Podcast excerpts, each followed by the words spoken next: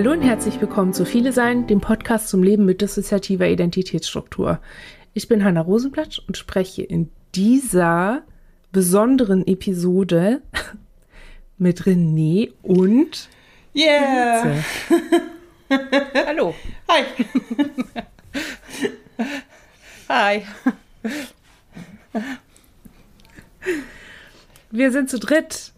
Und zwar, weil wir über das Jahr sprechen 2023, aber auch 2024. Dieses Jahr ist ja unser üblicher Jahreswechsel-Podcast so ein bisschen ausgefallen, aus Gründen. Das ist die Nachholung. Erzählt doch mal, wenn ihr möchtet, was ihr euch 2023 vorgenommen hattet und ob irgendwas davon auch wirklich geklappt hat. René.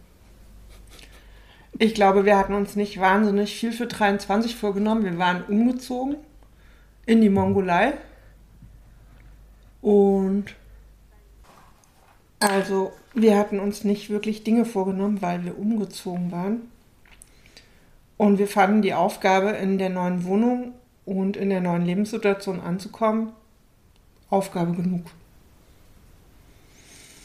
Und halt auch, es war ja für uns äh, das erste Jahr quasi nach dem Krebs oder nach der Therapie. Und ähm, Nala war ja, ähm, also unser Hund war eingezogen. So betrachtet hatten wir drei sehr große Aufgaben in der neuen Wohnung ankommen, das erste Jahr nach der Akuttherapie und äh, eine neue äh, vierbeinige Mitbewohnerin.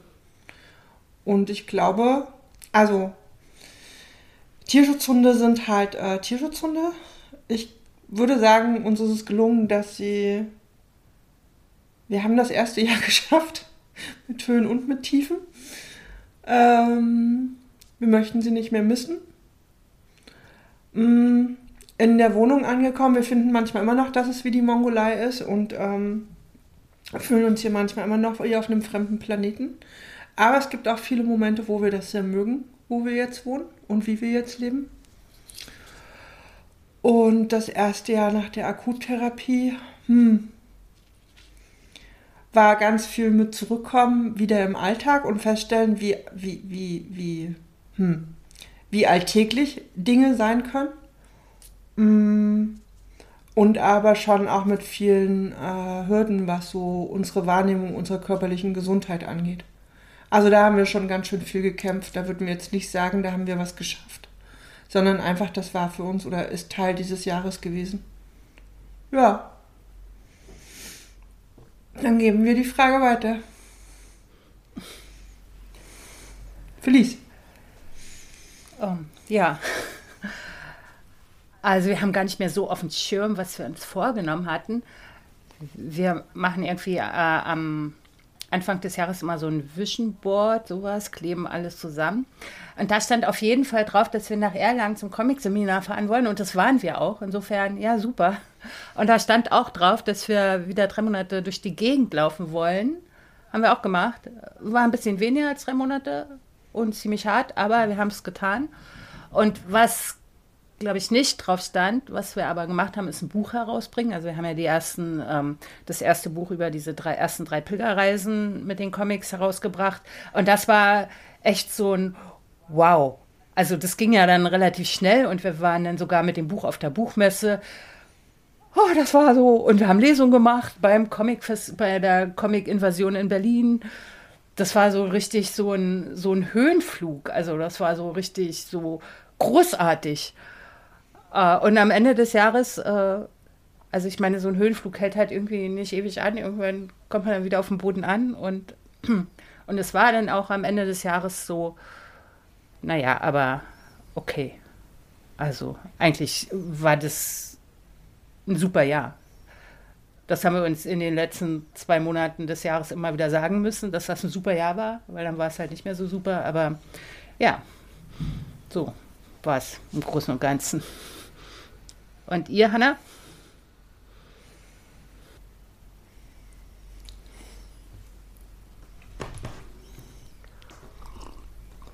Ihr hattet gesagt, dass euer Jahr nicht so, dass da so viele Dinge nicht so toll waren. Möchtet ihr da jetzt schon drüber reden oder erst später? Ähm, Naja, nicht so toll im Sinne von, wenn man natürlich so hoch geflogen ist erstmal, dann so ist das Leben einfach, dass es dann auch wieder nach unten geht, sozusagen, dass dann ähm, dass man auch ein bisschen auf der Re in der Realität landet, also wovon lebe ich? Es klingt, als wenn die Realität scheiße wäre. Hm? Das klingt, als wäre die Realität scheiße. Nein, äh, nein, das, nein, das, ja, das andere ist natürlich auch Realität. Ah, nee, lass mal, später. Okay. Also wir machen uns immer relativ konkrete Pläne und Ziele für die Jahre, damit wir was haben, woran wir uns orientieren können. Wir mögen das überhaupt nicht, wenn unsere Freivonheit so sehr viel Raum bekommt. Irgendwie. Weil sobald wir nichts zu tun haben, taucht dann immer gleich so, so ein Punkt auf von mh, mm, also merke ich, dass wir immer noch sofort in Gedanken sind, mit denen wir früher viel Zeit verbracht haben, so Überzeugungen, was wir machen sollten und was nicht. Und das ist dann immer ganz gut, wenn wir übers Jahr Dinge haben, an denen wir arbeiten und die wir verfolgen sollen. Und dazu gehörte, dass wir, worum es geht, veröffentlichen wollten. Ähm, und mindestens vier Lesungen machen wollten. Das haben wir beides geschafft und ähm, war dann aber irgendwie doch nicht so, wie wir es uns gedacht haben. Also es ging los mit, die Veröffentlichung passierte genau, während unser Partner auf der Intensivstation war, wegen Corona. Der war so schwer krank. Und das ist irgendwie, man stellt sich die Veröffentlichung seines Buches, wenn man nicht gerade eine Release-Party gestartet hat, halt dann doch immer so ein bisschen besonders vor. Also wenigstens, dass man abends essen geht. Das war so unsere Idee für den Tag. Ähm, oder dass man was Besonderes guckt oder irgendwas anders macht als sonst, um die Besonderheit des Moments zu unterstreichen. Und in gewisser Weise hatten wir das ja. Es war ja was Besonderes, aber es war halt scheiß besonders. Es, das wollten wir. Also so wollten wir es nicht. Ähm, und das ist aber gekommen und auch die Lesungen haben sich anders gestaltet. Also es sind schon immer so viele Leute gekommen, wie wir dachten, das kommen. Sodass wir halt keine Hallen füllen, ist irgendwie total klar. Aber dass wir mit so viel Schweigen konfrontiert waren ähm, und so wenig Fragen und so. Es gab irgendwie nur zwei Lesungen, wo ich das Gefühl hatte, oh ja, cool, jetzt kommen wir hier richtig ins Gespräch und ähm, kommen in Austausch und so. Und das fand ich schon überraschend. Ich hatte mir das anders vorgestellt. Das ist nicht passiert, dass ihr ins Gespräch gekommen ja, seid. Nee. Also ah, wir hatten, okay. ich glaube, insgesamt sechs oder sieben Lesungen dann. Und nur bei zweien war es wirklich so ein lebendiges Gespräch, dass ich dachte, genau das wollte ich. Und das eine war eine Lesung mit all meinen Freunden. Und also überwiegend Leuten, die mich kennen und die mich auch schon länger kennen. Und äh, bei der anderen hatte ich es mir fast schon gedacht, ähm, das war schon, es war irgendwie so, hatte ich es im Gefühl, dass das schon so werden würde und das ist dann auch passiert. Genau, und jetzt bin ich so ein bisschen in der Phase von, okay, ich habe noch von einigen, die gesagt haben, sie würden eine Lesung mit mir machen wollen, habe ich noch gar keine Rückmeldung wieder bekommen. Und bin jetzt in so einer Phase von, okay, was muss ich verändern? Also muss ich in meinem Format was ändern? Muss ich die Themen anders aufbereiten? Also das klassische hinfallen, Krone richten, weitergehen, so, ne? Also verbessern. Und alle anderen Ziele, die ich hatte, haben einfach überhaupt nicht funktioniert. Also, ich, ja, ist ja irgendwie auch schon länger Thema. Wir wollen eine Familie gründen. Das hat überhaupt nicht funktioniert, außer dass wir geheiratet haben. Also zumindest auf dieser gesetzlichen Ebene haben, haben wir jetzt eine Familie gegründet, aber wir wollten halt die weniger formelle Version von Familiengründung so angehen und das hat überhaupt nicht geklappt. Klar, wie auch nach so einem Krankheitsscheiß und dann ist meine Arbeit explodiert und alles ist irgendwie so, das Gefühl, so gerade die, die zweite Hälfte des Jahres ist mir eigentlich so durch die Finger geglitten und ich war eigentlich die ganze Zeit damit beschäftigt, das, was oben schwimmt, in dieser ganzen, in diesem ganzen Wust noch oben zu halten. Und das hat natürlich unglaublich viel Kraft gekostet. Und dann war auch nichts mehr mit, ah, ich mache einen Tandemflug, wie ich das schon jahrelang machen will und dann auch für dieses Jahr geplant hatte. Hat einfach nicht geklappt. Ich hätte dafür abnehmen müssen. Das hätte ich das ganze Jahr über schaffen müssen. Aber nein, meine Essstörung wird einfach schwieriger, wenn ich unter Stress stehe. dann ist nichts mit abnehmen. Und daraus bestand irgendwie die ganze Zeit mein Leben. Auf der einen Seite anzuerkennen, es ist, wie es ist. Man kann jetzt gerade nicht irgendwas verändern äh, daran und man muss sich anpassen, aber diese Anpassung bedeutet halt auch, gehen zu lassen, was wir uns vorgenommen hatten. Und das war irgendwie diese Erfahrung.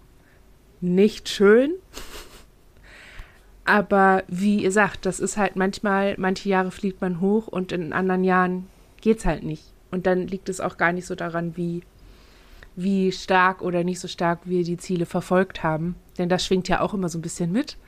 Wenn man sich ein Ziel setzt, dann liegt es in der eigenen Hand, sich darum zu kümmern, das umzusetzen. Aber ja, für dieses Jahr muss ich mich ein bisschen davon freisprechen. Ich habe getan, was ich konnte. Und ich finde es auch hm, insofern bemerkenswert, als dass die Buchveröffentlichung und die Lesung die einzigen Projekte waren, die ich nicht alleine mir vorgenommen hatte. Also, ne? Da hatte ich Hilfe, da hatte ich Unterstützung, da haben Leute mir unter die Arme gegriffen und bei allem anderen halt nicht. Und das ist, glaube ich, die Lehre, mit der ich jetzt rausgehe aus 2023. Alleine ist gut, kann ich, wenn es muss, aber mit anderen zusammen ist besser, erfolgsversprechender. Und ja, das ist irgendwie eins der, eins der Dinge, die ich neu überdacht habe in diesem Jahr. Damit komme ich zur ersten Frage an euch. Welche Meinungen oder Ideen oder Sätze habt ihr in diesem Jahr neu überdacht und vielleicht auch abgelegt oder ganz umgeändert? René. Ähm. Flies, seid ihr schneller als wir? Ja.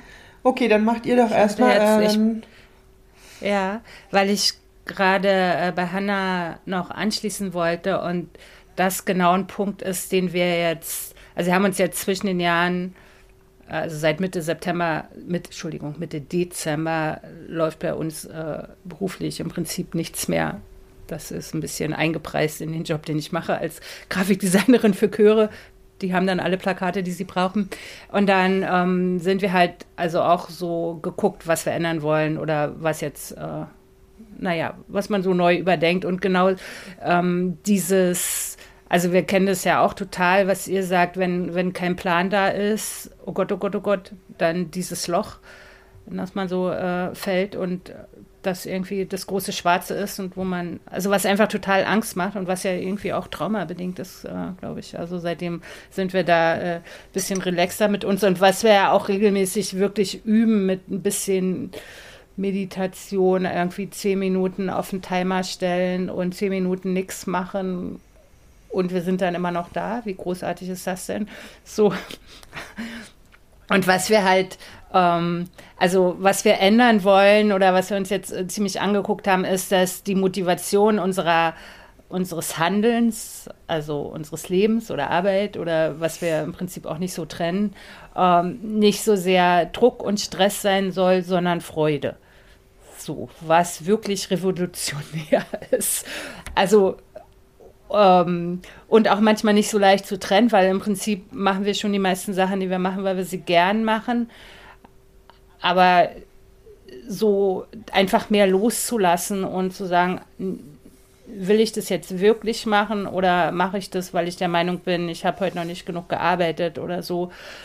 Und ja, einfach, also eigentlich sind es so die kleinen Stellschrauben, so das Große und Ganze äh, da machen wir schon weitgehend das, was wir tatsächlich, was uns im Wesentlichen auch Spaß macht. Also wenn wir mal solche Sachen wie Steuer und so rausnehmen, aber sowas gehört ja einfach auch zum Leben dazu. Das ist jetzt nicht so der existenzielle Punkt. Das, das ist einfach so. Und Abwasch muss man auch und das Staubsaugen oder was weiß ich.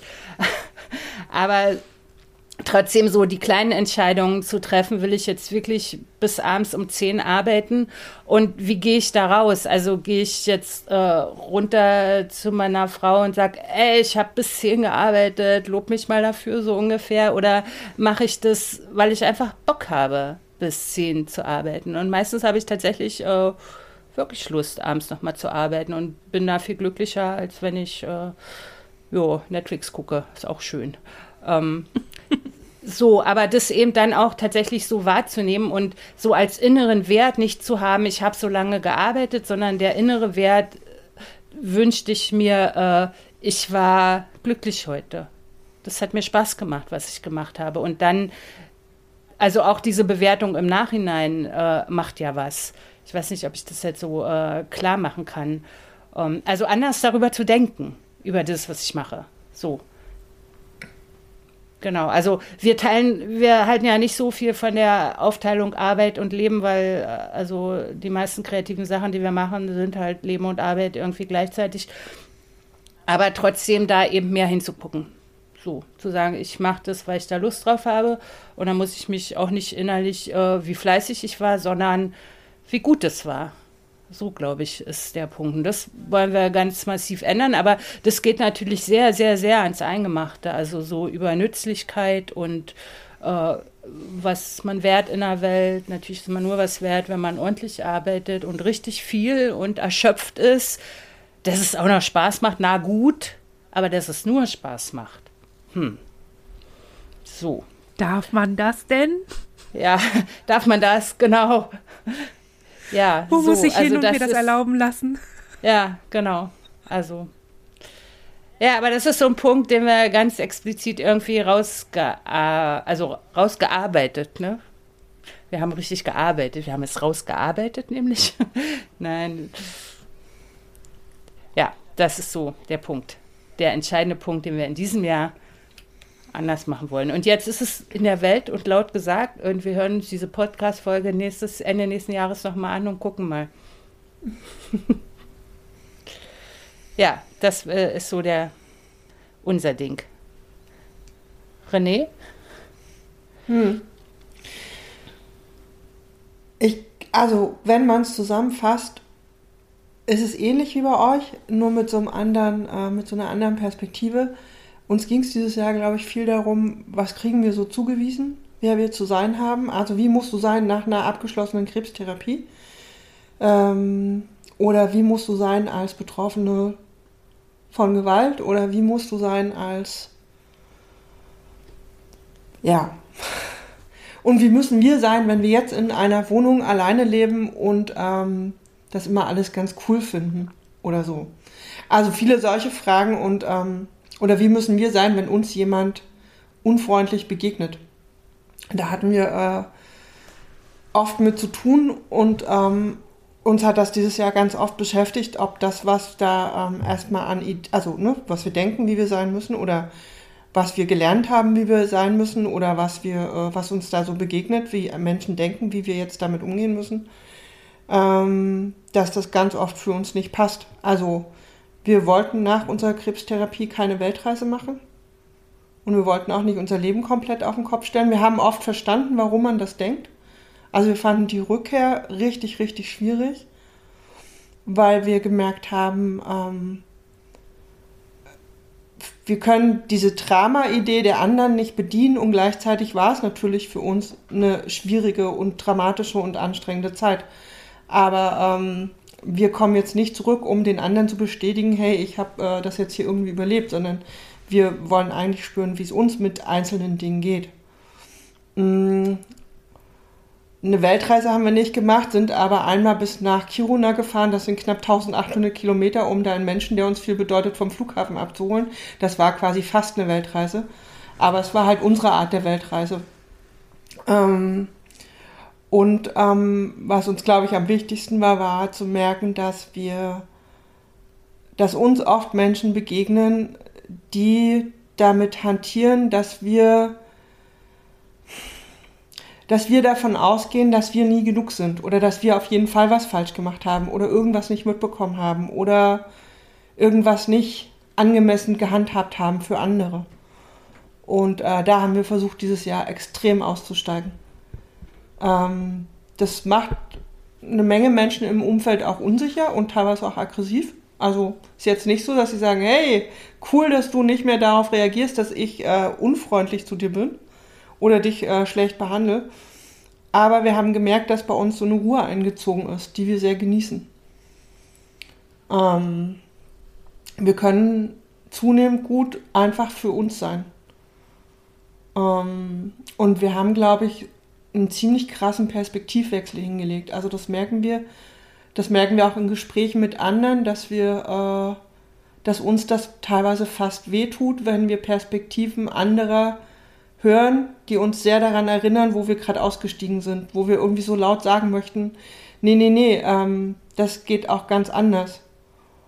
Ähm ich glaube, das nehmen wir auch mit in 24. Alles gut ist natürlich trotzdem nicht. Das wäre jetzt auch zu einfach. Aber ähm, ich glaube, wir bleiben dabei, uns nicht mehr so in Rollen zwingen zu lassen und ähm, Sachen auch abzulehnen und zu sagen, nö, nehme ich nicht. Musst du dir jemand anders suchen für. Ja. Das klingt ziemlich gewachsen nach Wachstum. Das passt ganz gut in die nächste Frage, nämlich die danach, wie ihr beruflich, aber auch persönlich gewachsen seid in diesem Jahr. Ich glaube, das ist dieses persönliche Wachsen. Wir erfahren uns selbst. Das klingt unglaublich groß, aber so empfinden wir das, dass wir ähm, eine Idee von uns selbst bekommen oder eben auch ein Begreifen eigentlich eher, weil Idee wäre falsch, sondern es ist, wir, wir nehmen uns wahr, wir nehmen unsere Grenzen wahr, wir hinterfragen die, ähm, wir gehen damit zu Menschen und sagen, guck mal, so fühlt sich das an und so wollen wir damit umgehen oder so, so, so ist unser Impuls darauf zu reagieren. Ähm, wie findest du das? Wir warten nicht mehr permanent ab, was wir äh, vielleicht rausfinden, wie wir jetzt zu reagieren haben. Und das finden wir viel Wachstum, das merken wir auch. Ähm, das gibt uns eine innere Gewissheit. Und gleichzeitig macht es leider aber auch auf, dass wir sehr, sehr, sehr viel ähm, Auseinandersetzungen im Innen spüren, die aufgehen. Also das ist gleichzeitig äh, teilweise sehr scharfkantig in unserem Innern dadurch. Mm, ich glaube, da kommt jetzt äh, einiges, wo wir uns vielleicht manchmal nicht so gewachsen fühlen werden oder gewappnet für. Was meint ihr mit scharfkantig im Innern? Mm, naja, durch unser, also das eine ist, dass wir merken, wir sind aus, also wir sind immer noch oft genug hoch angespannt, aber wir sind auch oft genug inzwischen nicht mehr in so einer Hochanspannung, haben aber trotzdem Flashbacks. Wenn du mit einer Hochanspannung Flashbacks hast, bist du hauptsächlich damit beschäftigt, die Hochanspannung und den Flashback in irgendeiner Form miteinander auf die Reihe zu kriegen. Wenn aber die Hochanspannung wegfällt, der Flashback aber ja trotzdem da ist, der ist ja nicht, ne? Dann hast du plötzlich hm. Zeit, den Flashback zu beobachten oder eine Körperreaktion darauf oder im Innen nochmal viel mehr. Also unsere Innenkommunikation ähm, wird gerade, ich weiß nicht, ob es die Kommunikation ist, aber unsere Wahrnehmung füreinander wird gerade sehr vielfältiger. Und ähm, wir empfinden das gerade schon als sehr scharfkantig, weil wir uns da im Moment oft äh, quasi ein bisschen wehtun bei den Berührungen das ist nicht sanft und das ist auch nicht nur schön, sondern wir finden das gerade oft sehr schmerzhaft, was dadurch auch möglich wird im Innen. Deswegen das Schaf kann In der Innenkommunikation. Ja, oder eher in der Innenwahrnehmung auch viel. Ähm, wir verstehen gerade, das ist für uns, glaube ich, so ein bisschen, ähm, wir verstehen gerade unsere dissoziativen Barrieren um ein Vielfaches besser.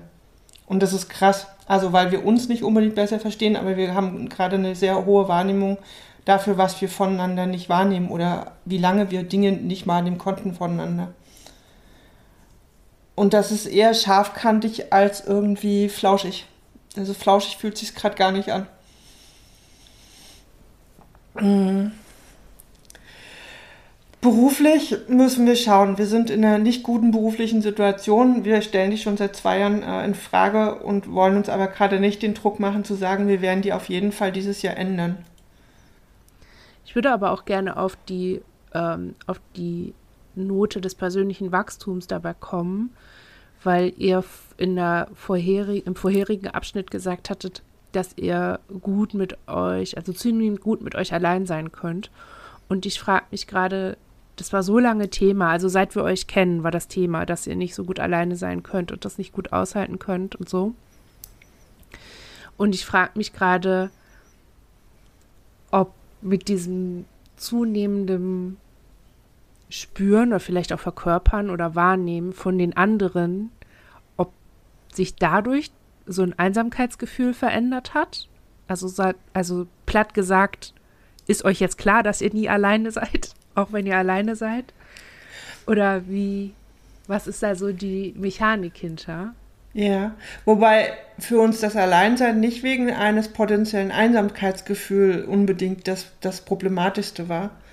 Äh, wir haben uns, als es in, um diesen Umzug in eine eigene Wohnung ging, gefragt, warum wir vier Wochen oder auch sechs Wochen durch äh, Skandinavien reisen können alleine und sehr glücklich dabei sind. Oder warum wir zehn Tage ähm, durchs Fjell wandern und glücklich dabei sind, wo wir nicht mal telefonischen Kontakt oder irgendwas haben. Also wo wirklich die Grundlagen von sozialer Interaktion eigentlich ja weg sind. Oder warum wir diejenigen sind, die mit Glücksgefühlen antworten, ja, ich gehe jetzt alleine in die Berge, während alle anderen sagen, aber du kannst doch nicht alleine in die Berge gehen. Und haben gedacht, was ist das denn?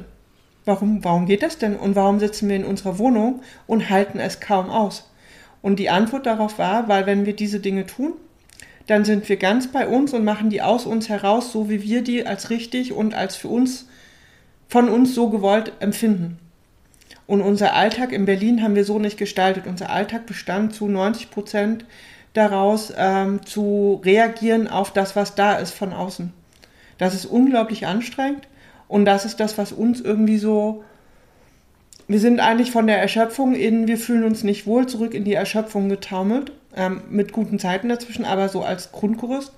Und seitdem wir uns immer, wenn irgendwas nicht so cool läuft, fragen, was würden wir machen, wenn wir gerade in Nordschweden irgendwo im Fjell wären? Was würden wir denn jetzt gerade machen? Mit einer Panikattacke, mit einer Unruhe, mit und haben angefangen, wir haben dieses Jahr zum Beispiel äh, angefangen, Routinen zu entwickeln. Also wir haben eine Abendroutine, wir haben eine Morgenroutine, ähm, die komplett aus Dingen besteht, die für uns wichtig sind. Nein, kein Mensch außer uns findet es wichtig, dass die Küche sauber ist abends, bevor man schlafen geht. Wir finden das toll. Und wir finden es auch toll zu entscheiden, wir machen das heute nicht. Ähm, und so ganz viele Sachen. Ähm, und das ist für uns eine komplett neue Perspektive. Und die, also wir behandeln eigentlich unseren Alltag jetzt genau so, wie wir unsere Wanderung im Fjell behandeln. Und das funktioniert gut. Also eigentlich haben wir nur erkannt, dass wir nicht nur Urlaub machen müssen, um wir selber zu sein, sondern dass wir eigentlich versuchen können, wenn wir nicht Urlaub haben, auch mehr wir selber zu sein. Und die Dinge so zu machen, wie wir die gut können. Das ist ganz gut so. Wir finden Urlaub trotzdem immer noch schöner, aber es hat, also es ist, äh, ja. Mhm. Interessant.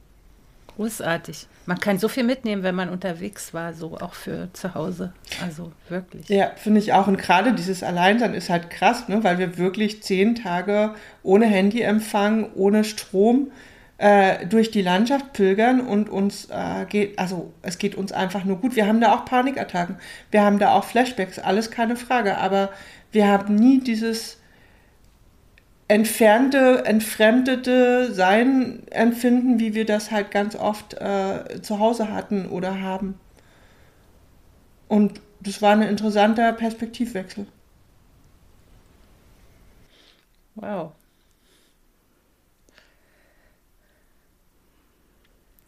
Felice, wie seid ihr persönlich oder beruflich gewachsen dieses Jahr? Gewachsen. Ähm, weiß nicht. ja, gut. Man muss es nicht wissen, ist ja nur eine Frage. Ja, aber ich äh, kann die Frage jetzt nicht beantworten, das ist schon mal ganz schlecht, ne? Das ist nicht schlimm. Mhm. Ähm, wir können ja weitermachen mit uns. Ich habe das Gefühl, wir sind beruflich dieses Jahr zum, zum einen über uns hinausgewachsen, weil wir einfach, ja, wir machen jetzt seit einem halben Jahr so 60, 70 Stunden Wochen ähm, mit einer 30-Stunden-Stelle. Und ich merke, dass das total irre ist. Dass das total bescheuert ist, aber ich kann's. Also, also das ist total, es ist echt ein Problem, was mich auf der einen Seite total stärkt und boostet und ich das Gefühl habe, ja, ich kann, ich kann leistungsfähig sein, ich kann produktiv sein und ich kann es über so viele Grenzen hinweg. Also es gibt mir so voll den Ego-Boost irgendwie. Und auf der anderen Seite ist es aber auch so, dass ich merke, oh Mann, du bist gerade stolz darauf, dich völlig kaputt zu machen. Du findest das gerade gut, du bist in der Traumalogik. Es ist nicht gut, dich so aufzureiben. Zumal diese Überstunden ja auch nicht bezahlt sind. Ne? Also ich arbeite gerade zwei Jobs ähm, und kriege nur einen bezahlt sozusagen und habe daneben all die anderen Projekte noch, die mir auch so schon, schon vorher, vor meiner Berufstätigkeit manchmal zu viel geworden sind. Aber ich bin noch da und ich merke halt, dass es, ähm, dass mein Wachstum insofern stattgefunden hat, als dass ich eben nicht ganz aufgehe in diesem Stolz und in diesem Sicherheitsgefühl, das damit einhergeht, ähm, sondern auch, dass ich mich in mir selbst genug sicher fühle, um zu sagen, das ist ja toll, dass du diesen Stolz hast, gut, dass du das Gefühl hast, dich damit sichern zu können, aber eigentlich ist es nicht nötig. Also, dass diese Erinnerung auch da ist und dass sie genauso in der gleichen Intensität da ist. Eben dieses innere Gefühl von, es ist nicht nötig, du müsstest das nicht machen. Du machst das, weil du das jetzt entscheidest beziehungsweise weil du dich dazu zwingen lässt, dich so zu entscheiden. Und das finde ich für mich persönlich total wichtig. Und es erklärt auch viele Therapieschritte, die wir dieses Jahr gemacht haben. Also in all dem Wahnsinn, der, und das kann ich halt wirklich nur Wahnsinn nennen, im ableistischsten aller Sinne. Es ist absolut wahnhaft zum Teil, was, was so einfach, was wir so unterstützt haben, auch von außen und mittragen. Ähm, aber in all dem, was uns so überfordert hat, haben wir auch Kontakt nach innen aufgenommen, der anders ist und der auch so ein bisschen uns an den Punkt geführt hat, zu erkennen, oder zumindest mich, an dem Punkt angekommen zu sein, okay, ich ja, ich war ein missbrauchtes Kind. Ich war ein misshandeltes Kind. Ich war ein Opfer. Und das hatte ich ja nie. immer, ich habe immer gesagt, ich bin viele aufgrund von sexualisierter Gewalt und Ausbeutung, bla bla bla. Aber das rückt ja das viele Sein so nach vorne, den Ist-Zustand heute und eine Kongruenz damit, dass ich heute viele bin. Und was dazu gekommen ist, ist, ähm, ich bin Opfer geworden und bin deshalb viele geworden. Und das ist irgendwie auch in mein Selbstbild reingekommen.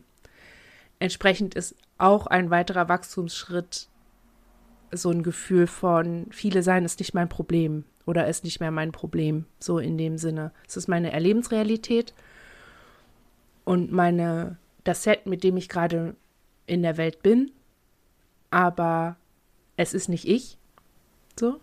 Also es, be es beschreibt nichts von mir und meinem Werdegang sozusagen. Aber da bin ich gerade. Und ich merke, was daraus folgt, ist diese Sicherheit, von der ich gerade gesprochen habe. Dieses, dieses Gefühl von, ja, du kannst deine ganzen verrückten Überlebenstricks machen, aber du müsstest es eigentlich gerade nicht. Und zwar nicht mit so einem therapeutischen Duktus, so einem Zeigefinger, äh, jetzt lass das mal, weil äh, das ist schlecht, das ist Überlebensstrategie, sondern das ist gerade eher ja, kannst du machen, so bist du, aber du kannst auch. Und das finde ich total interessant. Hätte ich irgendwie nicht gedacht, dass es mich, dass das mal eintritt bei mir. Aber es ist passiert und es fühlt sich irgendwie gar nicht so an, wie ich dachte, dass es sich anfühlen würde. es macht auch irgendwie nicht mit mir, was ich dachte, was es machen würde. Sondern eigentlich, ähm, eigentlich ist es gerade erstmal nur ein Gedanke, den ich einfach haben kann und der mich nicht flutet und mich nicht, nicht, also der füllt mich auch nicht mit Gedanken, die ich nicht aushalten kann oder mit Gefühlen, die ich nicht aushalten kann oder Erinnerungen, die ich nicht aushalten kann, sondern er ist einfach da und gehört irgendwie dazu und ich kann ihn bewegen. Wie krass ist das? Also hätte ich irgendwie nie gedacht, aber das ist dieses Jahr passiert. Und ich glaube, die Dinge, die dazu beigetragen haben, waren zum einen das Treffen mit euch, Felice, in Köln, als wir den äh, Film für die TK aufgenommen haben. Und das war dann zum einen diese Banalität von oh, zu Chaos und okay, wir latschen durch eine Stadt, die wir nicht kennen und wir sprechen miteinander und dann geht es um die Arbeit, dann geht es aber ums Viele sein, dann geht es um die Geschichte. Und es war so, es war alles irgendwie einfach so da und ich hatte nicht das Gefühl, dass wir irgendwas machen, was ich was wir nur deshalb machen, weil wir viele sind oder weil wir diese, diese Erfahrung ja. gemacht haben, sondern weil es halt jetzt gerade so ist, weil das hier und jetzt zu dem Zeitpunkt gerade so war und weil das, ähm, weil es halt einfach so war und ging ja. irgendwie, ne? Das ah. war irgendwie eine große Sache. Und was auch dazu beigetragen hat, diese Prozesse anzustoßen, war, dass wir dieses Jahr zweimal zu einem richtig, also es ist ja sowieso, vom Thema ist es eh immer Kacke und Timing. Äh? Aber wir sind zweimal dieses Jahr Zeugen geworden von sexualisierter Gewalt an Kindern. Das eine war nur eine Verdachtssituation im Schwimmbad und das andere war eine massive Konfrontation mit ähm, Misshandlungsdokumentation im Internet. Und beides hat uns einfach zu, einer, zu, eine, zu sehr vulnerablen Zeitpunkten erwischt. Also das eine war, als unser Partner gerade im Krankenhaus war, genau an dem Wochenende. Und das andere war im Schwimmbad, wo wir eh sehr vulnerabel sind wegen der Nacktheit, wegen der Körperlichkeit, in dieser Örtlichkeit einfach auch. Und die, die Reaktion in uns drin haben wir sehr deutlich gespürt. Also in beiden Fällen haben wir Gefühle gehabt, die eben nicht so getriggert, Flashback, Trigger, Flashback, äh, äh, äh, Wirr, Chaos, Fetzen, ich weiß nicht, ich will nicht, ich kann nicht, Wirr und äh, so dieses, dieses kopflose Rumhühnern, das war überhaupt nicht da. Es war belastend und wir waren total durch den Wind und es war richtig schlimm, aber ich habe es gemerkt. Ich habe gemerkt, es geht mir schlecht deshalb, weil ich an die und die Dinge denke, weil da diese und jene Gefühle sind von diesen und jenen ins. Also obwohl gerade, wenn sich das so vorstellt, wie so Sprühnebel, obwohl das alles so feinster Staub war gerade, hatte ich das Gefühl, ich habe einen Setzkasten dafür. Ich kann es einordnen, ich kann es sortieren, ich habe Zuständigkeiten. Das hat alles nicht so funktioniert. Ähm, also ne, gerade so diese Konfrontation mit dem mit der Missbrauchsdokumentation da war, waren natürlich auch gerade alle im Urlaub oder krank oder so. Es war halt dann auch Ostern und natürlich hat mein Netz irgendwie gerade erst gar nicht gegriffen die ersten Tage, aber danach schon und dann auch in einer Art, die bedarfsgerecht war, die angemessen war, die ähm, mir den Raum gelassen hat zu entscheiden, was brauche ich jetzt, ähm, was möchte ich jetzt, möchte ich was, was ich vielleicht noch nie mochte vorher. Also ne, auf einmal hatte ich so gedacht, naja, vielleicht möchte ich jetzt doch mal in den Arm genommen werden oder so. Ich habe es nicht eingefordert, aber ich hatte diesen Gedanken und ich hatte ihn vorher nie. Und ich habe deswegen trotzdem keine Angst bekommen und trotzdem hatte ich nicht dieses von, oh, das kann ich jetzt nicht annehmen oder so.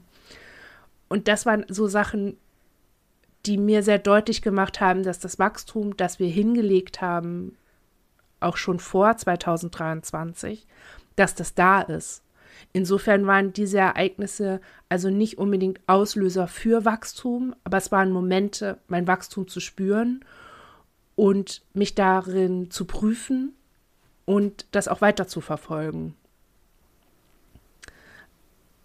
Punkt.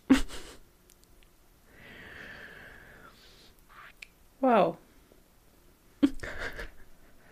Das klingt ähm, ja wow. Ja. Gratuliere. Also irgendwie wow. Ja. Das ist immer so ein bisschen komisch, weil man das nicht richtig formuliert kriegt, ne? Also in einem Satz. Aber ich arbeite dran. Aber manchmal kann man sagen. Also ich fand es jetzt total nachvollziehbar, so, also und total berührend. Also schön. Ich fände jetzt einen Satz auch ein bisschen wenig. Ja, absolut. Wäre absolut nicht angemessen gewesen. Großartig.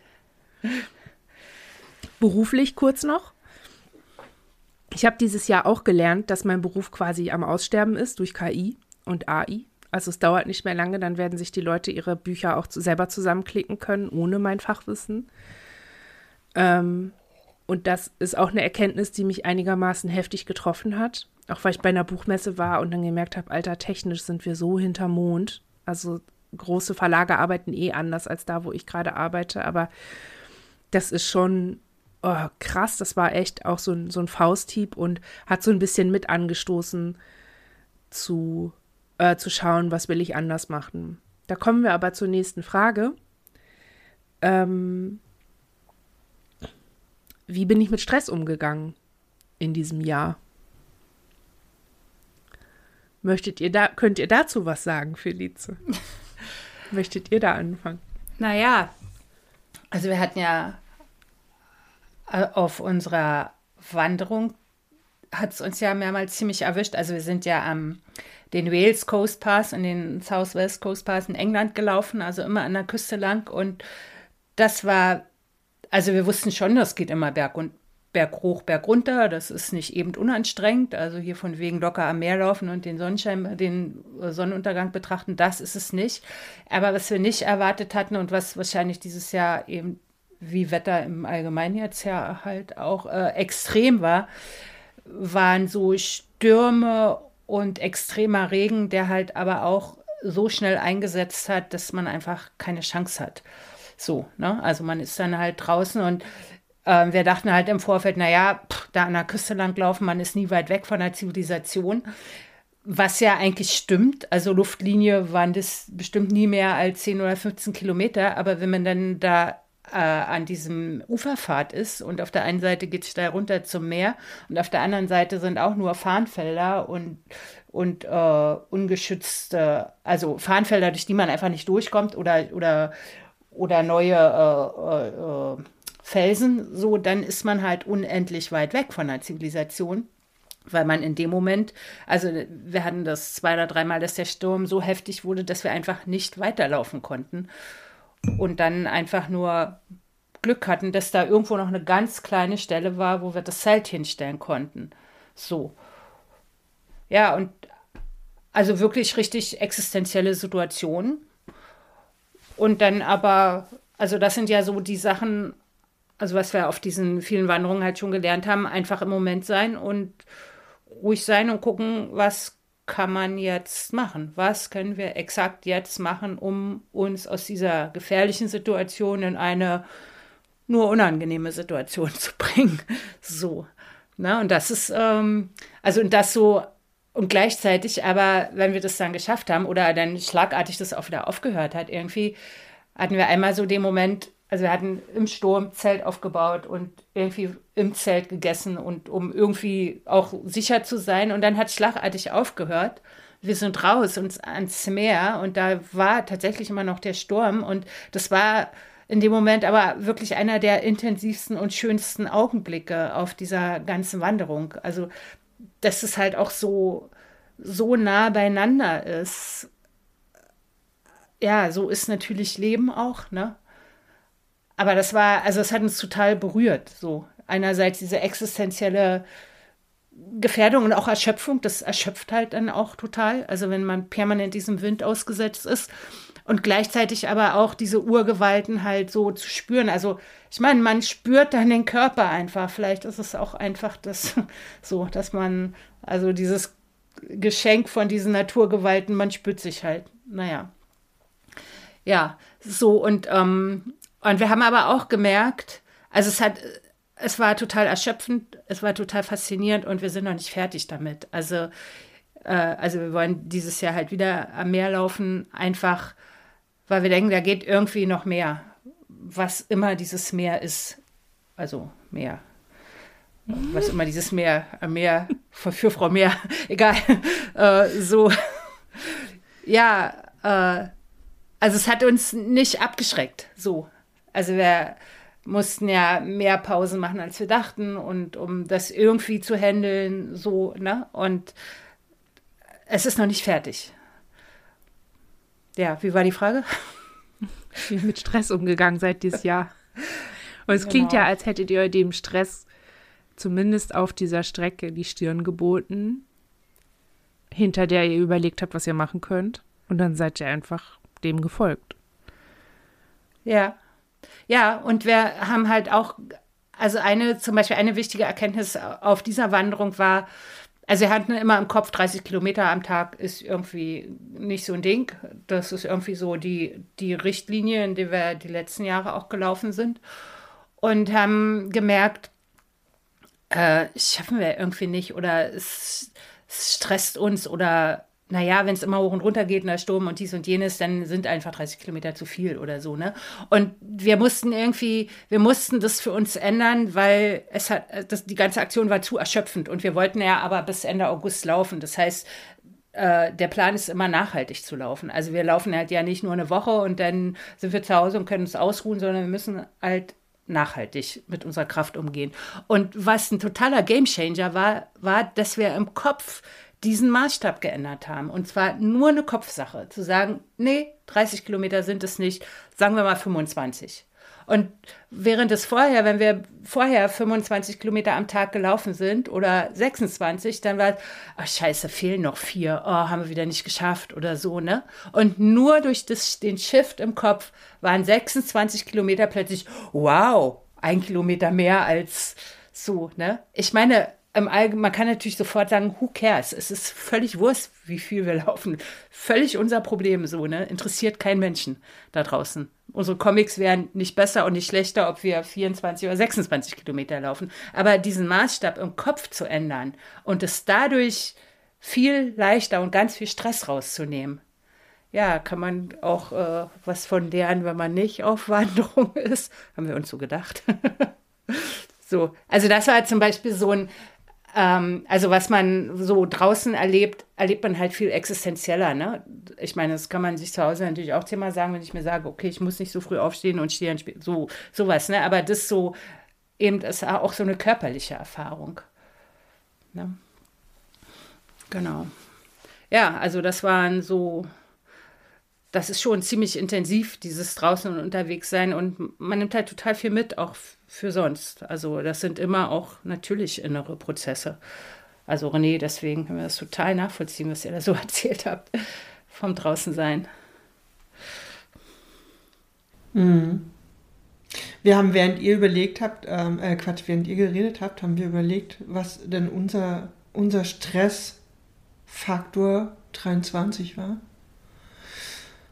Und wir hatten ja so viele finanzielle Sachen. Also, und das ist für uns so ein bisschen so ein, so ein, das ist ein schwieriges Thema, weil wir eigentlich, also, uns ist bewusst, dass wir es geschafft haben, uns in eine Alltagssituation zu bringen, in der wir mit einem äh, Lohnarbeitsjob so viel Geld verdienen, dass wir unseren Unterhalt einigermaßen safe bestreiten können.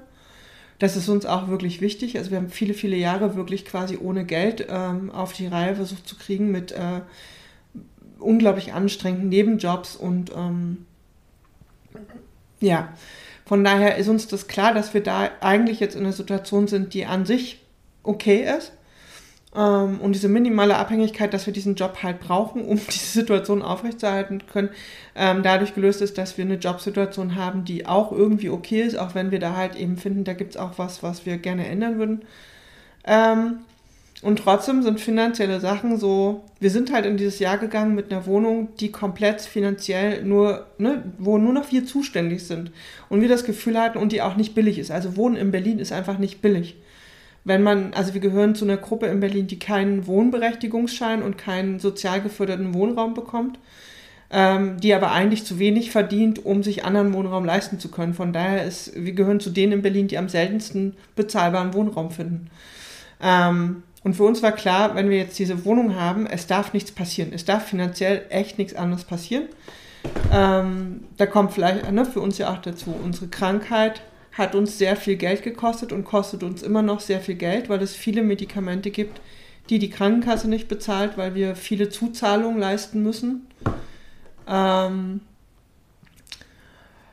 und äh, wir bezahlen unsere Therapie selber, unsere Traumatherapie, was äh, auch mehrere hundert Euro sein können im Monat.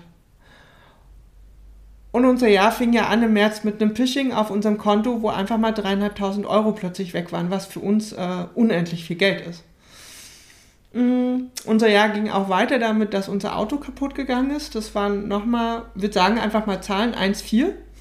Da haben wir dann schon innerlich gedacht, okay, ja. Ähm, mit der Bank haben wir lange gestritten, haben dann äh, zeitgleich mit dem kaputten Auto erfahren, dass wir kein Geld wiederbekommen werden. Also das Geld ist wirklich weg. Und äh, ja, jetzt haben wir einen Wasserschaden, wo ein äh, stromfressendes Gerät äh, täglich zehn Stunden in unserer Wohnung läuft, wo wir auch noch nicht wissen, wie viel wir davon wiederkriegen werden. Und das stresst uns richtig, richtig doll.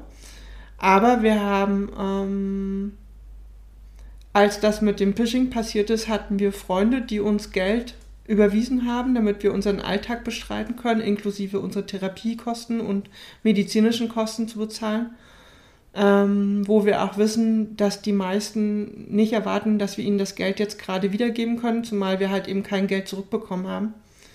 Ähm, unser Auto ist repariert und ähm, ja, da müssen wir jetzt noch ein bisschen was zahlen, bis wir das fertig abgezahlt haben, aber war für uns so eine Frage und wir hängen sehr an unserem Auto. Jetzt, wo es wieder da ist, merken wir einfach, wir lieben dieses Auto, das bedeutet uns einfach sehr, sehr viel. Das ist ein ausgebauter äh, Minivan ähm, der für uns ähm, wirklich auch eine große Freiheit bedeutet. Wir fahren das Ding nicht täglich, aber wir wissen halt, wir können damit in den Wald fahren oder nach Schweden.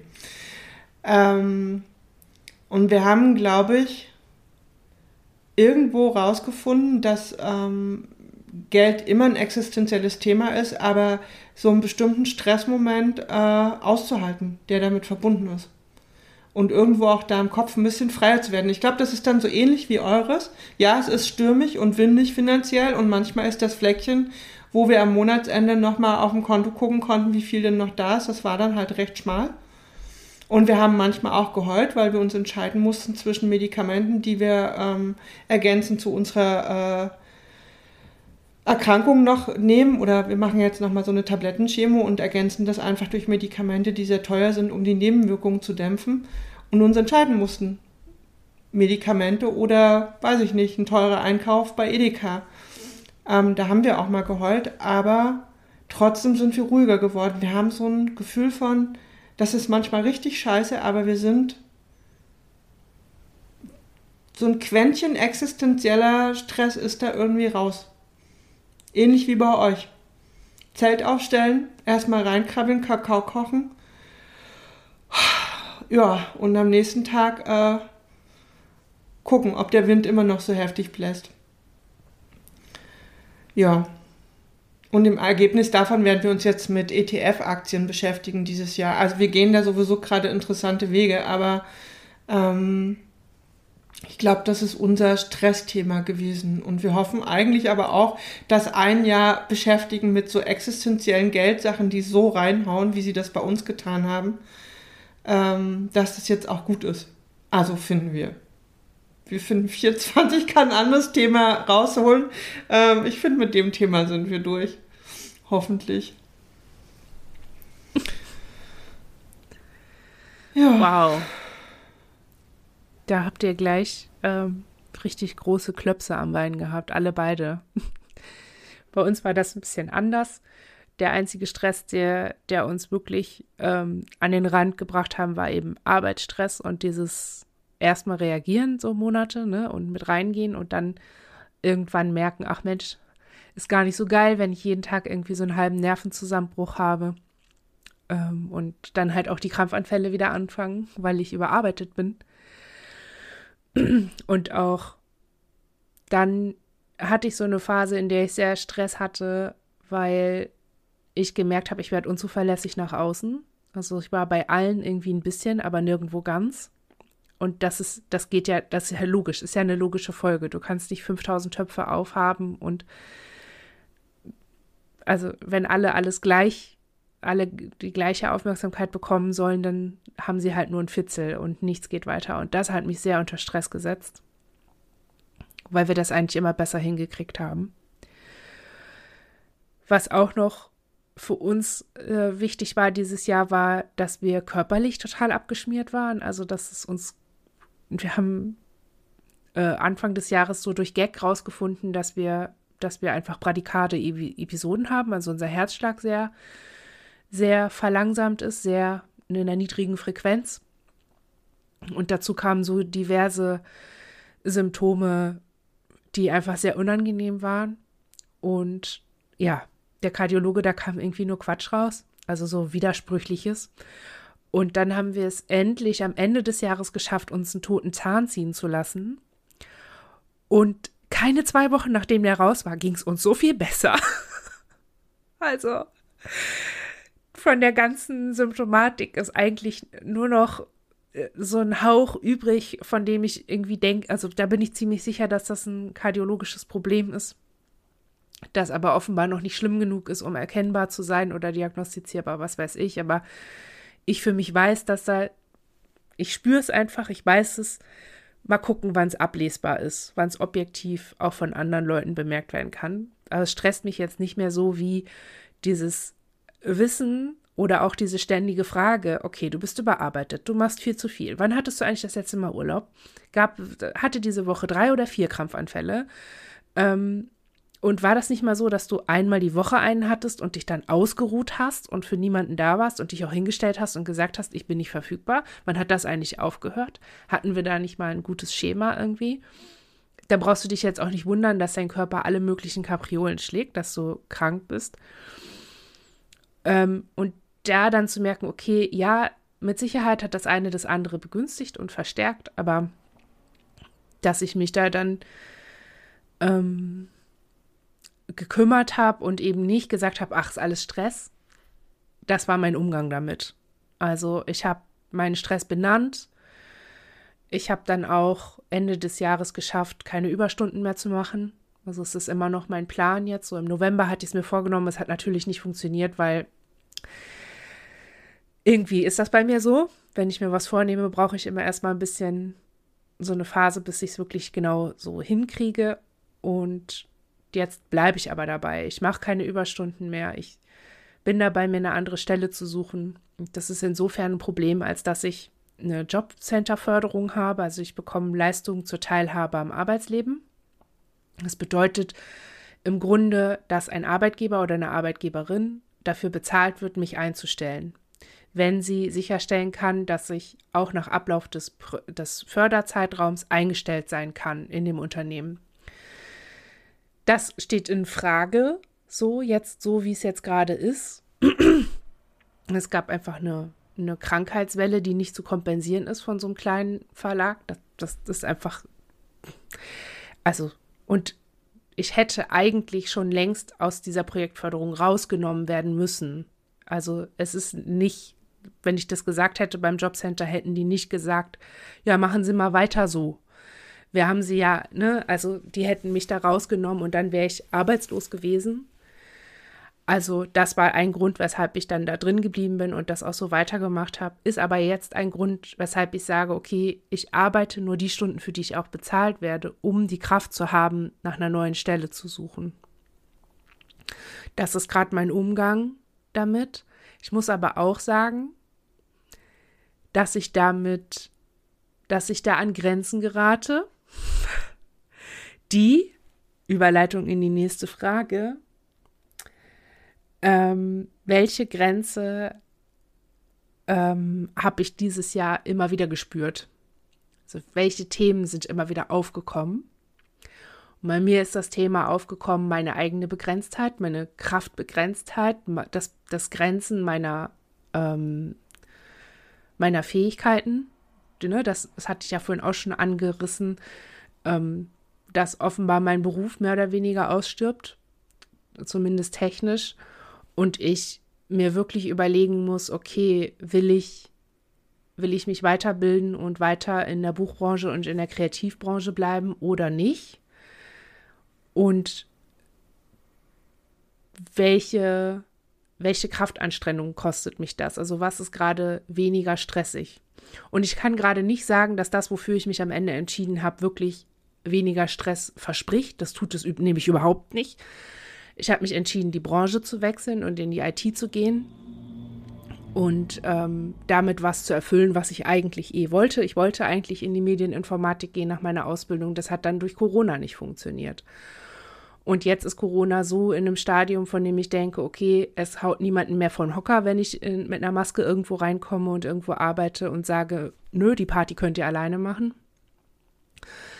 Aber es bedeutet natürlich auch, dass ich mich darauf einstellen muss, mit Grenzen konfrontiert zu werden, die dieses Jahr auch schon Thema waren, nämlich Dazugehörigkeit, wenn ich Grenzen setze, meine Begrenztheit, ich muss Dinge, Dinge neu lernen, ich muss mich neu einfinden, ich muss mit neuen Leuten umgehen und so weiter. Und all das auf die Erschöpfung, die ich durch das Jahr 2023 hatte. Mit Zeitdruck, weil meine Förderung bis 2026 geht. Das ist gerade mal noch ein Ausbildungszeitraum. Und das heißt, ich habe wenig Raum, mir zu überlegen, okay, will ich das wirklich? Äh, fühlt sich das gut an? Bin ich hier in dem Unternehmen richtig? Also ich habe nicht viel Raum, mich nicht zu stressen, damit mich mal zu beeilen. so. Und ähm, mich mit den Grenzen auseinanderzusetzen, mit denen ich dann wieder erneut konfrontiert bin. Nämlich, wenn ich einen Krampfanfall hatte, kriege ich das Gesetz zu sagen, so, ich bin umgefallen, ich brauche eine Woche Pause, sonst passiert das morgen gleich wieder. Ähm, oder zu sagen, okay, die Situation war so wirr und so überfordernd, dass ich einen Meltdown hatte. Ähm, wir müssen was anders machen. Das hier ist keine Einstellungsfrage von mir. Ich brauche was von euch. Schaffe ich das mit fremden Leuten, wenn ich das gerade so letztes Jahr so genau nicht hingekriegt habe mit Leuten, die ich schon kannte? Das sind die Grenzen, mit denen ich jetzt auch weiterhin noch zu tun habe. Welche sind das bei euch, Felice? Naja, wir strugglen zunehmend damit mit den Grenzen, die einfach eine begrenzte Lebenszeit, also ich meine nicht, äh, ich meine, die einfach so natürlich begrenzt ist, weil wir halt einfach nicht mehr 30 sind, sondern äh, locker jetzt hm, 58. So, das äh, finden wir richtig schwierig, zumal wir halt, also, oder gerade weil wir halt neu gestartet sind vor ein paar Jahren mit diesem Comiczeichnen und so viel Lust haben, da so viel verschiedene Sachen zu machen. Und da haben wir uns übrigens tierisch weiterentwickelt. Also das äh, nochmal so als kleiner Nachtrag mit unseren mhm. Fähigkeiten zu zeichnen und Comics zu machen und so. Ähm, dass wir das Gefühl haben, ja, aber wir haben ja gar nicht mehr so viel Zeit. Also gesetzt, wir werden 80 irgendwie. Na gut, sind nur 30 Jahre, auch eine Menge. Vielleicht so. Äh, aber natürlich auch die Grenzen, die der Körper langsam zunehmend so ein bisschen anklingen lässt. Also ich meine, kein Grund zu meckern, wenn, wenn man irgendwie andere sieht. Aber äh, ja, aber es ist natürlich trotzdem irgendwie Blick in den Spiegel. Hm. Und, und die Gap wird natürlich größer zu, ähm, also zwischen, der, zwischen dem Alter von manchen Innenpersonen, was man halt irgendwie mit 40 noch irgendwie locker überbrücken kann, ist irgendwie geht es irgendwann nicht mehr so. Ne? Also sei es im Sozialverhalten oder so. Ähm, das sind Grenzen, die wir ganz, ganz deutlich spüren und mit denen wir uns halt schlicht auseinandersetzen müssen, weil da geht einfach nichts dran zu drehen. Am Alter, sorry, ist einfach so, ne? Also sich fit halten oder körperlich fit sein und so, ja gut, äh, ist wirklich alles super. Und trotzdem ist, es, ist der Körper halt trotzdem eben einfach nicht mehr 30 oder so. Und das äh, merkt man. Ja, das, aber das wird ja nicht besser mit der Zeit so. Also de, de, das Problem wird größer, wenn man sich dem irgendwie nicht, nicht stellt. Oder was ist denn mit den Innenkids so? Na, die, ja. Also das sind definitiv Grenzen. Und, und natürlich, also die, diese, äh, diese Struktur, mit der wir leben, also da würden wir das auch unterschreiben, was ihr habt ja ganz am Anfang gesagt, Hanna, so, dass das jetzt, das ist jetzt irgendwie nicht das Problem oder so. Damit leben wir halt. Aber es, es ist natürlich trotzdem bedarf es irgendwie, dass man halt trotzdem vorsichtig sein muss, dass man halt in manchen Situationen viel schneller überfordert ist, als das von außen als angemessen betrachtet wird, sag ich mal, oder so. Also das sind natürlich immer Grenzen auch, ne? Ja, und, äh, und zunehmend, also wir haben halt, ähm, also im System hat sich halt einiges verändert, dadurch, dass ein Innenkind halt größer geworden ist, halt nicht mehr äh, fünf oder sechs Jahre, sondern jetzt irgendwie so neun oder so und der halt seine eigenen Sachen mitbringt. Und wir seitdem halt viel geräuschempfindlicher geworden sind, zum Beispiel. Also so unsere Noise Cancelling Kopfhörer sind absolutes, oh, also so so ein Überlebenstool mittlerweile geworden. Also da hat sich einiges auch verändert, so was wir einfach handeln müssen, so was vorher einfach nicht so ein Problem war.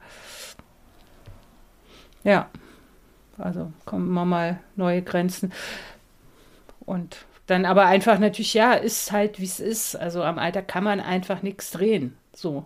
Mhm. Na, selbst, selbst wenn, wenn uns das immer wieder, also wir werden einfach nicht, nicht so alt wahrgenommen, was irgendwie nett ist, wenn man in einer Comic-Szene unterwegs ist.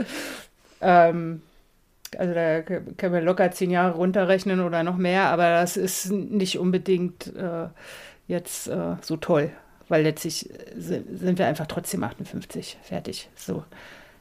Ne? Ich glaube, da gibt es auch zwei Grenzen, oder? Eine soziale mit diesen Erwartungen, wie ja. darf man mit 58 sein oder 60 oder 70 ja. und die biologische. Ja. Das ist ja auch, das ist die, die ihr auf gar keinen Fall sprengen könnt. Genau. So, da, die liegt auch nicht in eurer Hand. Ja. Und wie man dann mit den sozialen Grenzen umgeht, ist halt dann die Frage. Ja, ich meine, da, da ist es natürlich dann nett, wenn man irgendwie äh, anders, äh, also, also anders rüberkommt als, als biologisch, äh, muss man ja nicht erwähnen und dann ist die Gap halt nicht da, ne? Aber letztlich ist es natürlich auch eine Frage von Authentizität, also äh, so, ne? Das äh, würden wir jetzt nicht, äh, also nicht verleugnen oder so, ne? Wenn, es jemand fragt oder so und dann merken wir die Gap und dann sagen wir das auch. Gut, dann, na. Ist ja sozial, ist es ja total erwünscht, jünger rüberzukommen. Ne? Also das ist ja, aber es ist trotzdem, in, also nur, nur, also auf der praktischen Ebene manchmal ein Pluspunkt, aber es ändert nicht wirklich was an unserem inneren Erleben, so vielleicht. Mhm. Ja. Aber das ist, wird uns noch eine Weile, also bis wir das wirklich so um sagen können, ja, wir sind so alt, wir sind alles gut, wird wohl noch eine Weile dauern. Schätze ich mal. Und René, was sind die Grenzen, die ihr dieses Jahr immer gespürt habt? Und ich, also es wäre jetzt falsch zu sagen, das war kein Thema für uns, aber wir merken, es ist eine Frage, die wir gerade irgendwie nicht beantworten können. Ich glaube, es waren thematisch einfach anders unterwegs.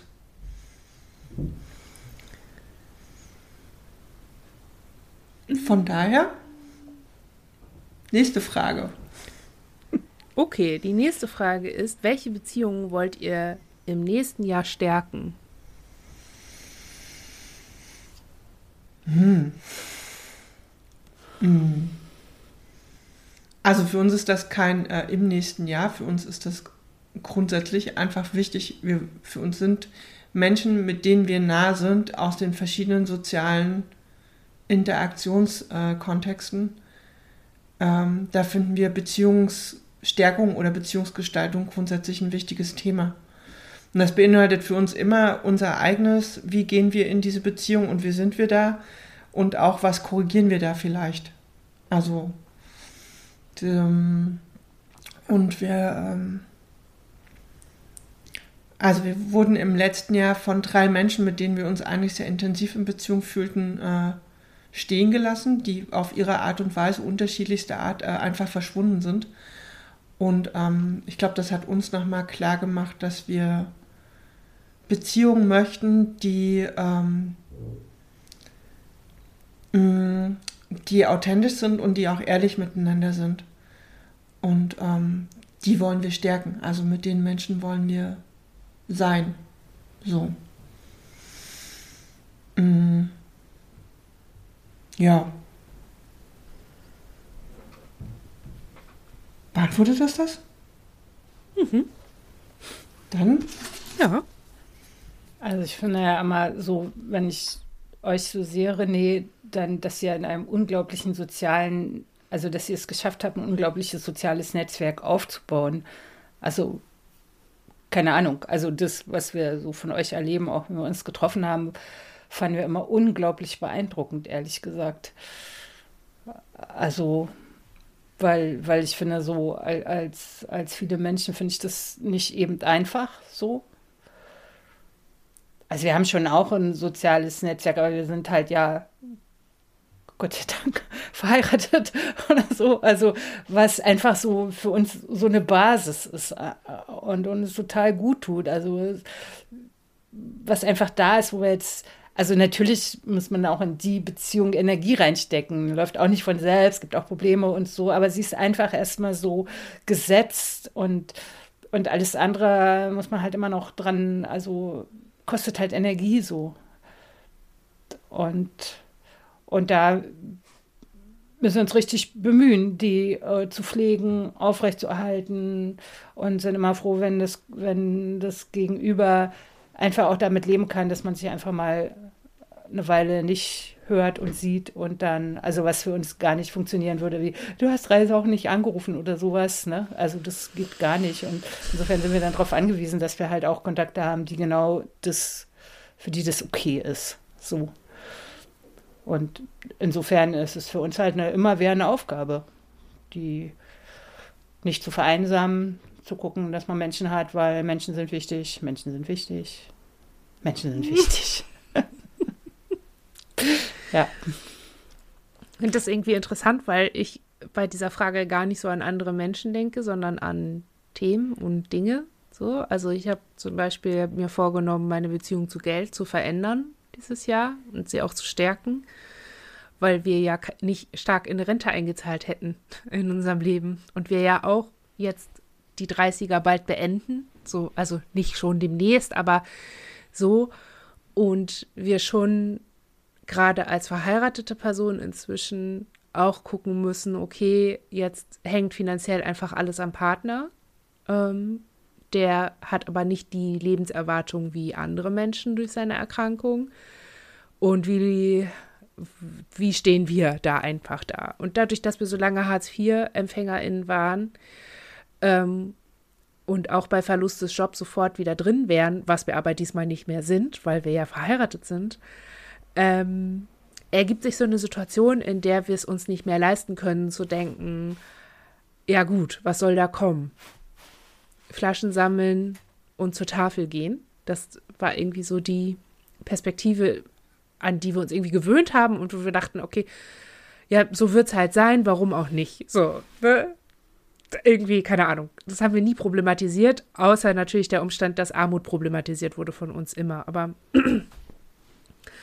jetzt ist das alles ein bisschen anders ähm, jetzt sind wir eben auch so gestärkt aus diesem Jahr rausgegangen mit diesem Gedanken von, ich kann arbeiten, ich kann mich auch über eine lange Zeit so überanstrengen und doch produktiv sein, ich kriege das hin. So, also ist meine Perspektive in der Zukunft nicht unbedingt auch, ich werde arm sein. So, ich muss nicht arm sein. ich muss nicht davon ausgehen, dass ich nichts hinkriege. Das ist eine Beziehung, die wir auf jeden Fall stärken wollen zum Thema Sparen, zum Thema ähm, investieren oder nicht investieren, zum Thema ähm, wie viel wofür spart man und so weiter. Das ist eine Beziehung, die wir stärken wollen. Wir haben uns irgendwie auch vorgenommen, ähm, unsere Kontakte zu unseren Podstock-Leuten wieder, in, also in Klammern wieder zu stärken. Wird dieses Jahr, wird dieses Podstock, dieses Podcast-Festival feiert zehnjähriges. Und das ist so merkwürdig für mich. Ähm, die letzten Jahre waren wir immer da und es war halt sehr von Corona geprägt und so, aber ich hatte trotzdem immer noch dieses Gefühl von, ich bin zu Hause. Ich komme irgendwie in eine Community von Leuten, die meine Gags verstehen, die einfach, also mit denen ich auf einer Wellenlänge bin, die in meinem Alltag ansonsten sehr wenig Raum hat. Und ich glaube, es hat was mit der Autistendichte im Podstock zu tun. Ich weiß es nicht, aber ich glaube. Mm, und ich habe mir irgendwie vorgenommen, dieses Jahr auch außerhalb von Podstock Kontakt aufzunehmen und zu halten und mal zu fragen, wie es geht und so. Und das habe ich vorher noch nie gemacht. Also, das ist so ein bisschen der Versuch, Freundschaften aufzubauen, die über ein gemeinsames Thema hinausgehen Und das ist, ich versuche es einfach mal. Es ist ein Stärkungsversuch. Kleine Schrittchen. Und das hat auch was mit anderen Leuten zu tun, aber es geht dabei nicht um die Leute. Es geht mir um den Kontakt. Und dass ich das gut hinkriege. Und das ist, glaube ich, der Ballon an der Geschichte. Ähm, mir ist bei der Frage, als ich mir die überlegt habe, auch so der Gedanke gekommen, dass ich ähm, eine Beziehung lösen muss oder lockern muss, und zwar die zu Nagnak, unserer Hündin, wo der Kontakt ihr Leben lang irgendwie, also seit wir sie im Leben hatten, war es immer, wie kommen wir ihr näher, wie kriegen wir Bindungen hin, wie kriegen wir das hin. Und jetzt ist sie so dement und verbringt die meiste Zeit beim Partner unten. Wir haben halt eine Wohnung, die, wir haben zwei Wohnungen, die getrennt sind durch eine sehr steile Treppe. Und Nagnak ist, ich glaube, zwei Monate nachdem wir hier eingezogen sind, ist sie die Treppe runtergefallen und hat sie nie wieder benutzt. Und dadurch war sie uns schon so ein bisschen ferner. Also wir gehen nach wie vor mit ihr raus, wir teilen irgendwie Leben miteinander. Aber ich habe schon auch gemerkt, jetzt ist sie so dement, dass sie uns so fern vorkommt, dass meine Bemühungen, die Beziehung zu stärken, nur ins Leere laufen können. Also sie ist eigentlich schon nicht mehr so da. Sie ist aktiv und sie ist ein kleines Ausrufezeichen, das durch die Gegend stampft und sie hat noch Ich-Bewusstsein, aber sie hat aus meinem Gefühl und meiner Perspektive kein Bewusstsein mehr für uns als Paar, als Partnerinnenschaft. Und ich habe Anfang des Jahres erst richtig verstanden, dass es meine erste Beziehung, die ich lösen muss oder die sich jetzt aufgelöst hat und wo ich von meinem Ende auch loslassen muss irgendwie. Also uns ist noch nie jemand gestorben in dem Leben direkt, also so, ne, äh, der uns so nah war und wir bereiten uns entsprechend gerade darauf vor, dass das so die, ja, der erste Abschied durch Tod ist, der erste Bezie das erste Beziehungsende aufgrund natürlicher Umstände. Und das kommt auch auf uns zu. Und wie ich mich dafür stark mache, weiß ich aber gerade noch gar nicht. Ich weiß, dass es. Ich bin auf Schmerz vorbereitet, ich bin darauf vorbereitet, dass ich Entscheidungen treffen muss. Aber ich bin noch überhaupt nicht darauf vorbereitet, wie es sich für mich anfühlt, was ich mir dann sage, wie ich mich tröste. aber ich sehe gerade nicht, dass, dass sie noch sehr lange lebt. Das habe ich letztes Jahr auch schon gesagt und sie lebt immer noch. Also vielleicht werden wir noch überrascht, aber ich halte es für sehr unwahrscheinlich. Sie wird 16 dieses Jahr. Was jetzt auch noch kein Methusalem ist, aber eben doch ein Methusalem. Ja, da kommen wir an den Punkt Self-Care. Seht ihr, dass Selbstfürsorge und Self-Care in irgendeiner Weise für euch eine Herausforderung wird oder nicht? Wie wollt ihr es nächstes Jahr, dieses Jahr 2024 mit der Selbstfürsorge halten? René. Hm. Selfcare und Selbstfürsorge sind immer eine Herausforderung. Ähm, wir haben äh, quasi auf den letzten, äh, in den, also kurz vor dem Jahreswechsel auf einem Sofa gesessen und hatten unglaubliche Rückenschmerzen, die uns total triggern, weil wir äh, gesundheitlich auch immer so ein bisschen Ängste haben und äh, der Rücken ja so ein Thema ist. Ähm, also wenn Metastasen auftreten, unter anderem der Rücken zum Beispiel einfach der Ort ist und deswegen sind für uns äh, Schmerzen zum Beispiel in der Wirbelsäule einfach ja, scheiße. Und wir wissen aber auch, äh, und wir haben halt ein Lymphedem und wissen aber auch, ähm, wir haben die letzte Zeit unseren, ja, wir haben uns nicht äh, unbedingt immer da zu dem gekriegt, von dem wir wussten, dass es gut gewesen wäre. Also, von daher haben wir uns einen Badeanzug bestellt, der äh, in etwa so ist, wie wir uns vorstellen können, mit einem Badeanzugsteil äh, schwimmen zu gehen. Und vorgenommen, jede zweite Woche sind wir in der Schwimmhalle. Ähm, das ist so Selfcare, die erstmal so ein bisschen kognitiv anfängt. Und wir dachten, wenn wir den Badeanzug schon mal haben, dann haben wir zumindest keinen Grund zu sagen, wir haben ja keinen Badeanzug, können wir auch nicht schwimmen gehen. Weil Schwimmen gehen für uns halt aus verschiedensten Gründen einfach richtig, richtig cool wäre. Mhm. Ja, und ich glaube, da gibt es noch so ein paar Punkte auf der Liste, wo wir uns dieses Jahr versuchen wollen, einfach ähm, zu sagen, wir machen das. Also wir wissen, dass wir sowas können. Wir haben letztes Jahr mit Handballtraining wieder angefangen. Das ist für uns richtig cool, weil das hat gleich alles, soziale Kontakte, äh, nicht organisieren, zu, nicht zu organisieren, der fester Termin, der einfach stattfindet, körperliche Bewegung, Umfeld, in dem wir irgendwie nicht ständig hinterfragt werden. Also aus verschiedensten Gründen echt cool auch da einfach hinzugehen. Also ich glaube, für uns steht so ein bisschen was auf der Liste, wo wir wissen, äh, wir müssen das einfach tun. Und wir müssen noch entscheiden, äh, wir würden gerne äh, mal wieder richtig weit wandern gehen, also wirklich 10 bis 14 Tage ins Fjell. Also für uns ist es ja immer das Fjell. Es gibt so viele tolle Orte, wo man weit wandern kann, aber wir landen halt immer im Fjell am Ende. Und äh, überhaupt ähm, viel in die Berge fahren und so was für uns auch viel Selfcare ist, weil das einfach die Orte sind, wo wir gern sind und wo wir ausruhen. So ist unser Plan, was das Thema angeht. Mal gucken.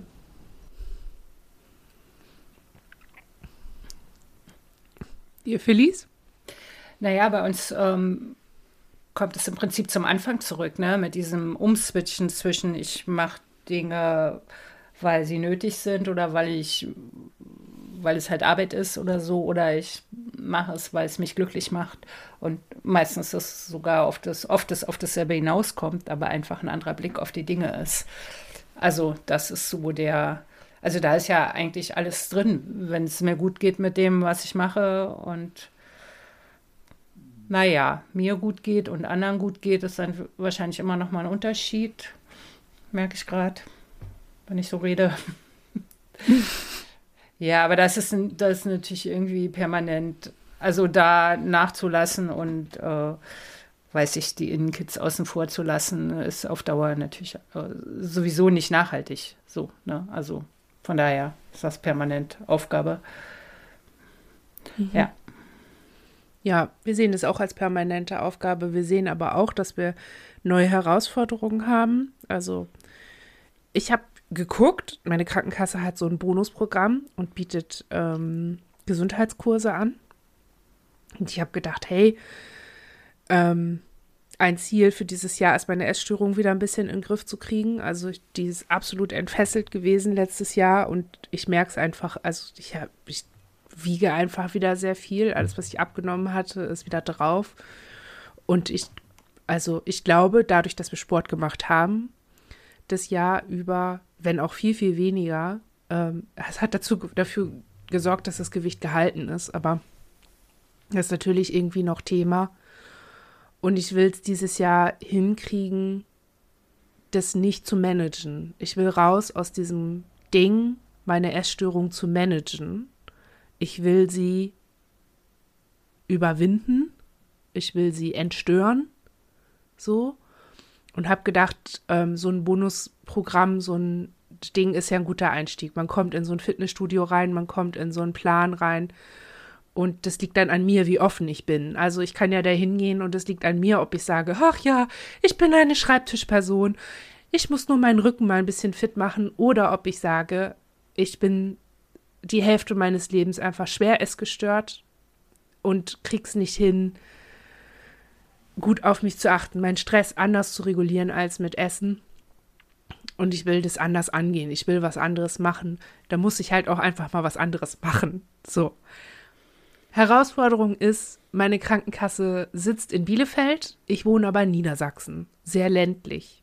Und was hier an Gesundheitskursen angeboten wird, das gefördert ist, ist ja die, Teil die Einschreibung in ein Fitnessstudio ähm, oder Walking. Da ich Hunde habe, walke ich schon einmal am Tag. Ähm, also das fällt raus und das ist wirklich so dieses Ding von, okay, die Herausforderung ist, es soll sich gut anfühlen. Das ist auch unser Satz für dieses Jahr. Wir wollen abnehmen, aber es soll sich gut anfühlen. Wir wollen unser Essverhalten verändern, aber es soll sich gut anfühlen. Und dieses Es soll sich gut anfühlen ist für uns der Satz, den wir uns fest einrahmen wollen, wann immer wir uns mit unserer Selbstfürsorge auf welcher Ebene auch immer auseinandersetzen und uns dann auch nicht beirren lassen, wenn es sich erstmal nicht gut anfühlt. Denn ich sehe auf jeden Fall am Horizont, dass es sich nicht gut anfühlt, fühlen wird für mich, in ein Fitnessstudio zu gehen und die Person zu sein, die überlegen muss, okay, zu welcher Zeit gehe ich hin? Ist das eine Zeit, die mit meiner Arbeitszeit funktioniert? Ist das eine Zeit, wo ich alle Fenster aufmachen kann? Denn Sport in Maske kann ich halt schlecht machen. Es wird mir nicht gut gehen, lauter schon durchtrainierte Leute zu sehen. Es wird mir nicht gut gehen, damit mit Kalorien konfrontiert zu sein. Aber all das weiß ich schon. Und ich, sich da nicht beirren zu lassen, ist, glaube ich, die Herausforderung, vor der ich stehe. Und durch diese Irritation oder dieses, mh, hm, ah, es fühlt sich nicht gut an, dann deshalb zu denken, ah, es wird sich nie gut anfühlen. Also dann auch dran zu bleiben und allem, was ich erlebe, die Chance zu geben, sich zu verändern. Und nicht sofort, wie sonst auch immer, zu denken, oh, jetzt wird es schwierig, jetzt war es unangenehm, jetzt war es peinlich, jetzt war ich irgendwie, jetzt war ich zu vulnerabel oder so. Das wird für immer so bleiben, sondern zu sagen, okay, jetzt war es gerade blöd, aber vielleicht ist es morgen nicht mehr so.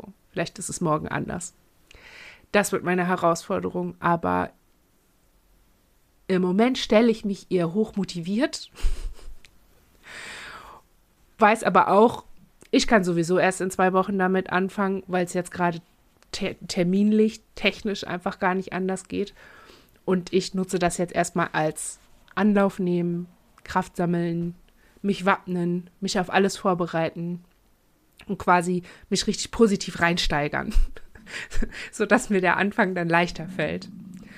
Ja, und das ist irgendwie auch mein Schlagwort für dieses Jahr. Es soll sich gut anfühlen und wenn es sich gut anfühlt, dann mache ich es auch weiter oder dann, dann bleibt es irgendwie so.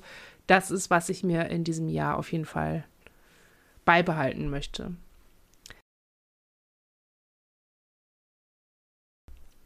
Gibt es ein Schlagwort, das ihr quasi als Motto in 2024 implementiert und beibehalten haben wollt? Also es soll sich gut anfühlen, finde ich ja irgendwie schon eine, eine, eine gute Zusammenfassung und, äh, und nicht ganz so abstrakt wie ähm, ich will glücklich sein oder ich will Dinge machen, die mich glücklich machen oder das ist der Maßstab. So, das finde ich irgendwie gerade einen ziemlich runtergebrochenen Satz. So, also viel praktikabler als äh, als, äh, als dieses ganze Abstrakte, was, was, äh, was wir vorhin erzählt haben. Also danke dafür. Ja. Wir wissen das irgendwie noch nicht. Sonst haben wir das immer. Wir haben ja eigentlich jedes Jahr so ein Wort, was wir mitgenommen haben. Und es ist das erste Mal, dass wir irgendwie nicht genau, noch nicht wissen, was es sein soll oder was es ist. Ich glaube, äh, da müssen wir bis zum Ende des Jahres warten, dann können wir das sagen, was es denn jetzt war. ähm, wir haben so ein bisschen die Tendenz, dass es bei uns irgendwie die Authentizität nochmal ist. Die hatten wir schon mal und warum nicht ein zweites Mal? Also ähm, halt die auch zu erforschen und ähm, rauszufinden, was bedeutet das denn, wenn wir authentisch sind. Wir finden das spannend, weil ihr das jeweils beide äh, auch im, im, im, Podcast jetzt gesagt habt, dieses, ähm, die, die, die, also wir haben das neulich mal genannt, unsere traumabedingte innere Organisationsstruktur. Und ähm, dass es nicht mehr unbedingt darum geht, wie können wir mit DIS, mit unserer DIS leben oder sein oder mit dem, wie wir sind, sondern ähm, weiterzugehen und darüber hinaus und was bedeutet das im Kontext mit Authentizität. Mm, wir sehen aber auch, was wir eben von selber gesagt haben, dass äh, wir unseren eigenen Themen und Empfindungen ähm, viel, viel näher kommen. Gerade, also wir, äh, wir trotzdem weitermachen, das finden wir auch völlig richtig und wir, glaube ich, dass der Punkt ist so ein bisschen. Ähm, Authentizität ist halt auch, ähm, dass das da ist. Wir spüren das ganz doll, wir spüren das, was das mit uns macht und damit irgendwie in dieses Jahr zu gehen und mal zu gucken. Ich, wir nehmen an, dass es auch therapiebedingt nochmal sehr intensiv werden wird. Also irgendwas zwischen Authentizität und Intensivität? Irgendwo so? Okay. Ja. Wir sind jetzt am Ende. Offenbar ja alle. Ich Ja. auf jeden Fall. Mein, ich Ich auch. bin auch ein bisschen krank eigentlich. Müsste eigentlich äh, eher waagerecht sein als äh, aufrecht. Danke dennoch. Also danke, dass ihr euch die Zeit genommen habt für das Gespräch. Es hat mich richtig gefreut, dass wir das Jahr anfangen zu dritt. Wir waren ja eigentlich zu viert verabredet und dann sind Vielfalt krank geworden. Vielleicht schaffen wir das dieses Jahr noch, eine Aufnahme zu viert zu machen. Das fände ich richtig cool. Ja, die Mal schauen, wie die. Ja. Mal schauen, ähm, wie die HörerInnen das finden. Ähm, unsere Webseite heißt vielesein.de. Die könnt ihr besuchen. Da findet ihr alle Folgen von diesem Podcast, aber auch anderen Podcasts. Und damit wünschen wir euch einen guten Start ins Jahr 2024 und hören uns bald. Ja. Tschüss. Einen Tschüss. guten Start. Tschüss.